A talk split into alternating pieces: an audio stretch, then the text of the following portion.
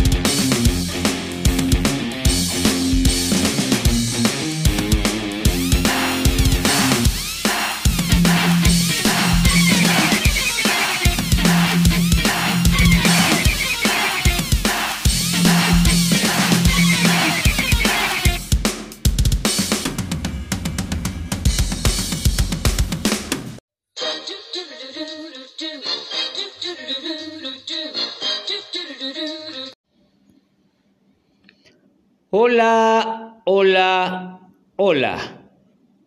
Ayayáis los extrañaba. Los extrañaba inconmensurablemente. Les habla Efra Eli. Feliz de iniciar esta nueva temporada de este podcast que se hace con todo el corazón que se hace con mucha intención de compartir y que se hace gustoso cada vez que tú, sí, tú, y tú, y tú, y todos deciden escucharlo. Hay dos personajes que están hiper deseosos de presentarse con ustedes. Los conoces. En primera instancia, quiero presentar como se merece a la personificación de la algarabía.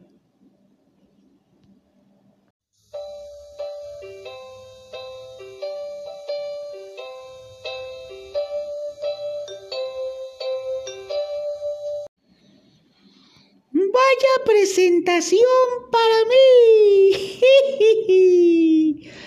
¡Wow! Tenemos cosas nuevas, somos los mismos, estamos emocionados. Qué bueno que estás aquí, Efraeli, porque si no, yo no estaría. yo no estaría aquí. Y me emociono, me emociono y me emociono. ¡Qué presentación! Qué bonita introducción musical. Se me quiere salir el corazón. Gracias. Muchas gracias. Pues no hay absolutamente nada que agradecer al Galavía. Tú formas parte intrínseca de este podcast, pero no menos especial. E igualmente, bienvenido a la personificación del conocimiento con ustedes. Con ustedes, Holgorio.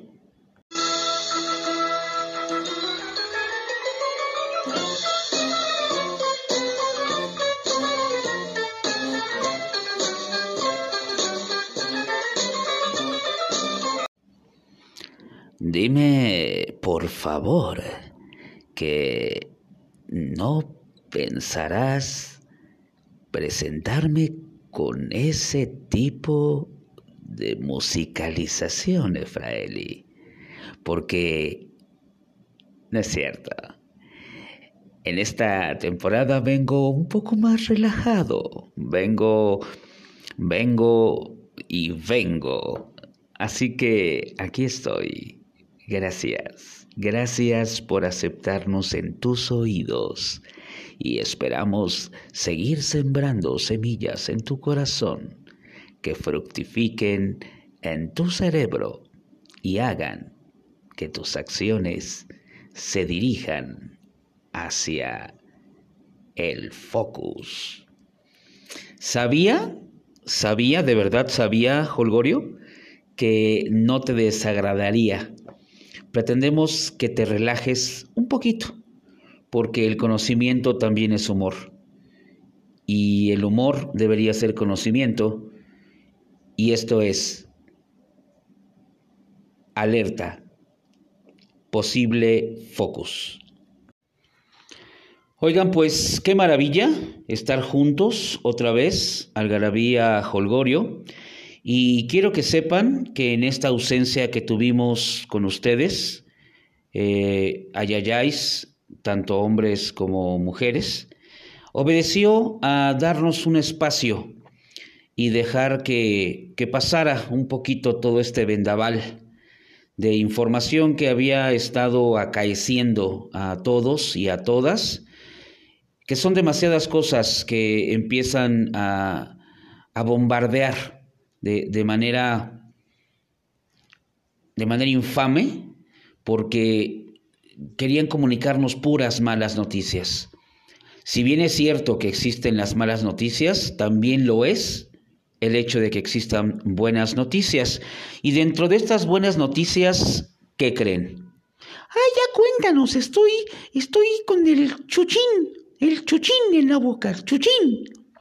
Eh, tienes eh, buenas noticias que compartirnos. Por supuesto. Llegó hasta mis manos una, una publicación que lleva por nombre Mi Valedor. Y para poder explicar qué significa Mi Valedor, tengo necesariamente que leer su manifiesto. Y el manifiesto Mi Valedor dice así. Somos un tejido vivo bajo el concepto de ciudad. Creemos en la inclusión, creemos en el trabajo colectivo, no seguimos el modelo asistencialista. Creemos en una solución a largo plazo que trabaje el problema desde la raíz. Somos una herramienta de sobrevivencia para ellos y para nosotras mismas. Nos asombran las pequeñas cosas. Detestamos esos ángulos estúpidos que nos dividen. No es cuestión de levantar al otro, es cuestión de levantarnos juntos. Comprendemos que ayudar es ayudarnos. La ciudad se encharca y no queremos hundirnos entre tanta vida que demanda reconocimiento y sentido, ser escuchada y tocada. Ya no queremos encontrar culpables, queremos soluciones. Somos el problema y la solución. ¡Wow! ¡Qué bárbaros! Y esta publicación, mi valedor, no miente con su manifiesto. Y les voy a decir por qué. Al adquirir esta revista, le estás dando empleo a una persona que vive en situación de calle o exclusión social, que desea mejorar su calidad de vida. Eh, los eh, valedores compran cada ejemplar a cinco pesos y lo venden a veinte, obteniendo así un ingreso constante y legítimo participan de forma activa en la generación del contenido de cada número y se capacitan continuamente para desarrollarse como microempresarios. Y este son, este no. Y estas son el tipo de cosas o el tipo de noticias de los cuales no se comparte tan abiertamente. Ayudar Ayudar es un privilegio que está disponible a todos, pero solamente a algunos. Algunos que tienen coraje, que tienen valentía y sobre todo que están llenos de amor, son capaces de hacer este tipo de actividades. Venga, un fuerte aplauso para esta publicación, Mi Valedor. De verdad es loable lo que hacen. Ay, yo les quiero dar muchos besos y abrazos, porque dinero no tengo.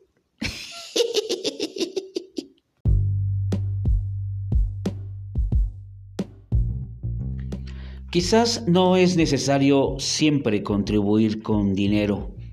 A veces también la propagación de este tipo de noticias nos permite hacer comunidad y nos permite distribuir el conocimiento de gente que está dispuesta a hacer cosas por más gente. Soy un convencido de que si en este mundo todos nos ocupáramos una vez salvadas nuestras necesidades primarias del prójimo, esta Tierra sería otro planeta. Pero bueno, ¿qué nos ocupa de tema el día de hoy? Pues el día de hoy queremos hablar acerca de un tema tabú. ¿Podría ser tabú, Jorgorio? Eh, no estoy pleno y seguro que sea un tema tabú. Lo que sí creo que es eh, verdad es que es un tema del cual eh, no se habla, porque son personas que aunque existen y las vemos, de pronto se vuelven invisibles a nuestros ojos. Es complicado entender que de pronto en este monstruo de urbanidad en el cual deambulamos de un lado a otro, pudiéramos hacer oídos sordos y ojos ciegos a realidades de circunstancias que probablemente nos valen madre. Oh, qué bueno que viniste, Algarabía, ya te extrañaba. Gracias, Efraeli. Esas eh, cosas eh, llenas de, de improperio, pero de sagacidad mental.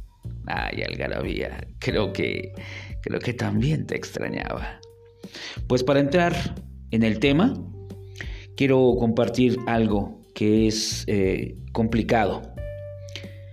La mayoría de las personas sueñan con llegar a la vejez, acompañados de su familia. Pero imagina llegar completamente solo a esta etapa de la vida, incluso después de haber criado hijos. Nuestra sociedad estigmatiza severamente al sector del trabajo sexual y por lo tanto carecen de ayuda tanto de nuestra parte como del gobierno. Una de las zonas rojas más transitadas de la Ciudad de México es Circunvalación, adentrándose hacia la Candelaria donde es común encontrar trabajadoras sexuales de la tercera edad.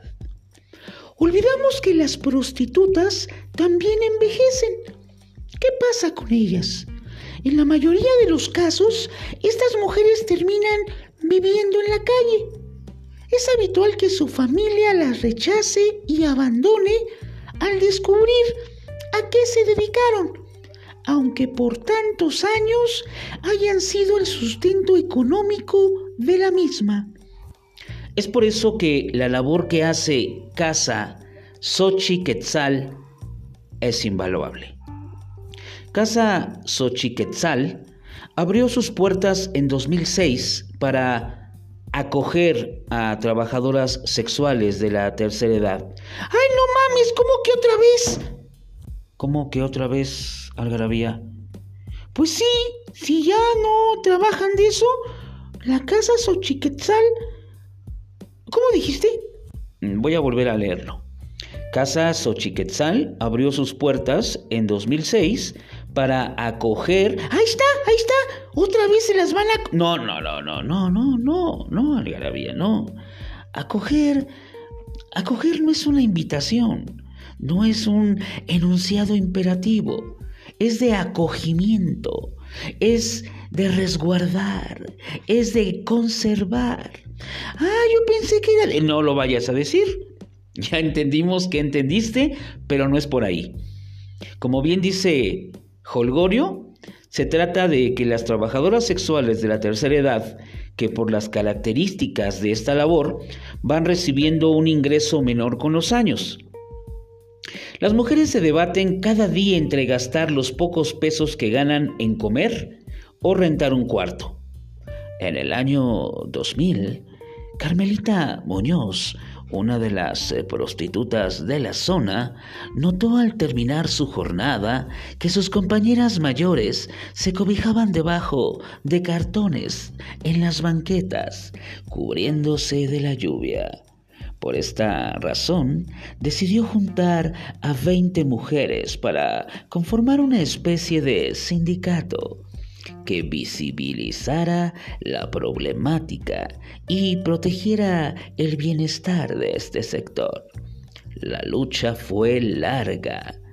Convocaron a feministas como Jesusa Rodríguez, quien ayudó a que se escuchara la petición ante el gobierno para que estas mujeres tuvieran dónde vivir. Finalmente, se les otorgó la posibilidad de escoger, otra vez, escoger de seleccionar entre cinco predios distintos dentro de la Ciudad de México. Así es como escogieron la sede, una casa construida a finales del siglo XVIII en la Plaza de Santa Lucía en Tepito. ¿Qué te parece gracioso, Algarabía? Pues me parece como. como si fuera un sarcasmo del destino. Se dedicaron a lo que se dedicaron y se van a quedar a vivir en Tepito. Ay, ese sarcasmo es de humor negro y creo que sí le entendí. bueno, bueno. Para poder ingresar al albergue, los requisitos son tener más de 60 años y trabajar o haber laborado en el sector de la prostitución. Los días en el albergue empiezan a las 9 de la mañana con el desayuno, después cada una tiene una labor de aseo en la casa, seguido de algunos talleres de artesanía, donde toman desde clases de dibujo hasta cursos de chocolatería. El toque de llegada es a las 9 de la noche. La casa es dirigida por Jessica Vargas, quien empezó como voluntaria hace varios años. El albergue de puertas abiertas es operado por cuatro personas y tiene capacidad para 60 mujeres. Sin embargo, por falta de recursos, solamente reciben a 20. Casa Xochiquetzal es mucho más que un lugar para dormir y comer. El programa personalizado les ofrece atención médica mensual, terapeutas y ayuda como vínculo de reconexión con sus familiares. Como en toda buena historia, hay testimoniales. Y uno de estos testimoniales dice a la letra, cuando Carmelita llegó, estaba sola y no tenía buena relación con su hijo. Después del temblor pasado, su hijo estaba aquí a los 20 minutos verificando que su mamá estuviera bien. Comenta la directora de la casa, donde se ha creado una familia. Explica que la convivencia entre las beneficiarias es como de hermanas de repente la llevan muy bien y otras veces hay pleito. Pero cuando tienen que unirse, defienden su hogar en comunidad y no hay quien les gane la pelea. Muchas eh, de las mujeres aún trabajan, tienen la libre decisión de seguir ejerciendo. La casa brinda la oportunidad de tener una mejor calidad de vida aunque si consumen sustancias se canalizan a otro albergue. La regla es cuidarse. Muchas eh, sufren de enfermedades crónico-degenerativas propias de la edad. Por ello, en Xochiquetzal, la alimentación es fundamental para proteger la salud. Hay que pasar por esta casa y aprenderles a estas mujeres que tienen mucho que enseñar, mucho que contar y mucho que dar. Como la diosa Xochiquetzal, ellas son dueñas del placer, reinas de todas las flores de la miel y del querer.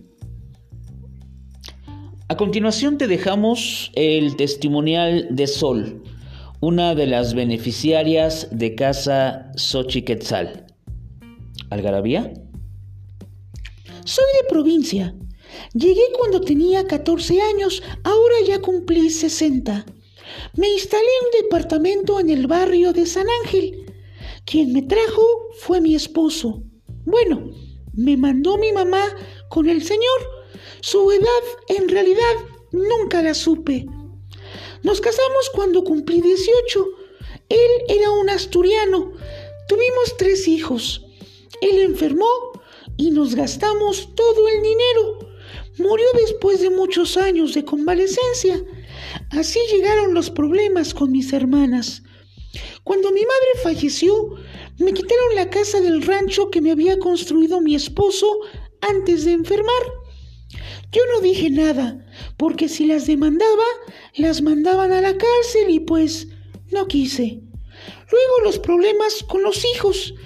La necesidad me llevó a vender tamales aquí en el centro, pero la policía me agarró tres veces. La situación estaba difícil y empecé a ofrecerme. Tuve que hacerlo desde antes, cuando mi esposo estaba enfermo. Me dolía hacerlo, pero no tenía otra manera de vivir. No me gustaba nada hacerlo. Prefería dormir en la banqueta. Para una mujer es muy penoso vivir en la calle. Por lo mismo de las necesidades hay que estar escondiéndose. Yo siento que Dios me ha cuidado desde que nací. Un día llegó una señora que me compraba tamales. Yo ya estaba con la mente ida y me trajo a la casa Xochiquetzal, donde vivo desde hace cuatro años. El día que llegué, me recibieron bien hermoso. Me dijeron que me bañara, me dieron de comer y me llevaron con Lorena, la terapeuta a quien le agradezco mucho porque me enseñó a vivir y a perdonar. Siento que tenía que suceder todo lo que pasó para conocer a Dios y valorarlo. Yo quería quitarme la vida, quería volverme loca, irme de la realidad por una pendejada. Y platicando con mis compañeras, comencé a valorar que lo mío no era nada. Empecé a cantarles, a bailar con ellas. Antes era puro llorar y después, después fue puro reír. Ahora estoy estudiando los básicos de teología. Amo a todas mis compañeras. Puedo trabajar vendiendo tamales o dulces. Yo no juzgo a quienes siguen prostituyéndose porque atienden a personas eh, que tienen necesidades fisiológicas y ellos responden a la necesidad económica. A veces ni siquiera se trata de sexo. El servicio que encuentran en las trabajadoras sexuales va más allá de eso. Muchos hombres están muy solos, incluso en sus matrimonios. Estos servicios permiten que no se rompa la familia, que no se desmorone. La prostituta ayuda a su manera dentro de la sociedad, pero mucha gente no lo ve así. Mis hijos ahora quieren que me vaya con ellos, pero yo aquí soy feliz. Aquí me siento a gusto. Aquí hemos aprendido a dar amor a lo mejor antes no lo dábamos porque estábamos con el sufrimiento, con el victimismo. Era cómodo estar echándole la culpa a los demás. Yo antes no valoraba la vida. Aun cuando mi esposo estaba vivo, siempre quise morir. Vivía a fuerza porque amaba a mis hijos y me necesitaban. Llegando aquí, todavía quería morir.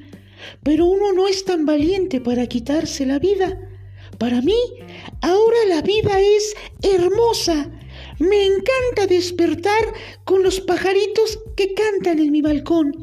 Para mí esa es la vida. Cuando veo a esos seres que no pesan nada, que parece que no son nada y son vida, pienso en el gran significado que tiene la mía. Ahora puedo ser lo que siempre quise ser y no pude, porque tenía que mantener a mis hijos. Ahora me amo y este es mi hogar. Podría resultar un poco desgarrador toda la narración antes escuchada. Sin embargo, y sin hacer un juicio de valor, porque a final de cuentas, a final de cuentas, este ejercicio de la prostitución podría ser algo de lo cual habrá tantas opiniones, habrá circunstancias y situaciones culturales, eh, de ética, de moralidad, pero que al final, como en todas las cosas de la vida, es una historia. Y es una historia diferente y un contexto exclusivo para cada uno de esos seres. Sin eh, entrar en circunstancias de aceptación o no aceptación, lo que es una realidad es que este segmento de la sociedad que de alguna manera se estigmatiza, hoy tiene una oportunidad de poder hacer otra actividad o disfrutar en su vejez de un reconocimiento de bienestar y sobre todo de calidad de vida que tristemente en la calle no se encuentra. Si es importante, muy importante que si tú quieres ayudar a Casa Xochiquetzal, tienen una página y en esta página puedes documentarte mucho mejor acerca de esto. La página es https dos puntos diagonal diagonal casasochiquetzal.wordpress.com y si te nace ya sea, fíjate bien lo que voy a decir, ¿eh? Sí, déjame decirlo a mí, Efraeli. ¿Es posible? ¿Es muy posible? Mejor no lo voy a decir. Eh, ¿Por qué te arrepentiste, Algarabía? ¿Era algo fuera de lo normal? No, no era algo fuera de lo normal, porque finalmente es un servicio. Hoy le llaman trabajadoras sexuales. Antes les decían solamente putas. Pero... Pero si de alguna manera tú conoces al primo de un primo de un primo de un primo que ocupó servicios como este, creo que es el momento de retribuir. Es como si le dieras una propina. Pues bien, está abierta la posibilidad de poder ayudar a estas mujeres. El tema el tema no es algo de moralidad, de ética, sino meramente una ayuda al prójimo. En esta emisión de los ayayáis de alerta a posible focus, en esta temporada que estamos iniciando, la temporada 2, consideramos la importancia de sumarnos a comunicar, compartir y hablar acerca de esos otros que de manera underground o por debajo están haciendo cosas y que al final de cuentas resultan ser muy buenas, muy buenas noticias. Por favor, no dejes de acompañarnos. Ya iniciamos la temporada, estamos de vuelta y estamos muy felices de estar contigo. Alerta, posible focus. Está de vuelta. Yo soy Holgorio. Yo soy Efraeli. Y yo soy Algarabía. ¡Hasta la próxima! Oigan, entonces eso de acoger, ellas ya... No. Pero es que... Que no. Bueno, pues ya no cogen.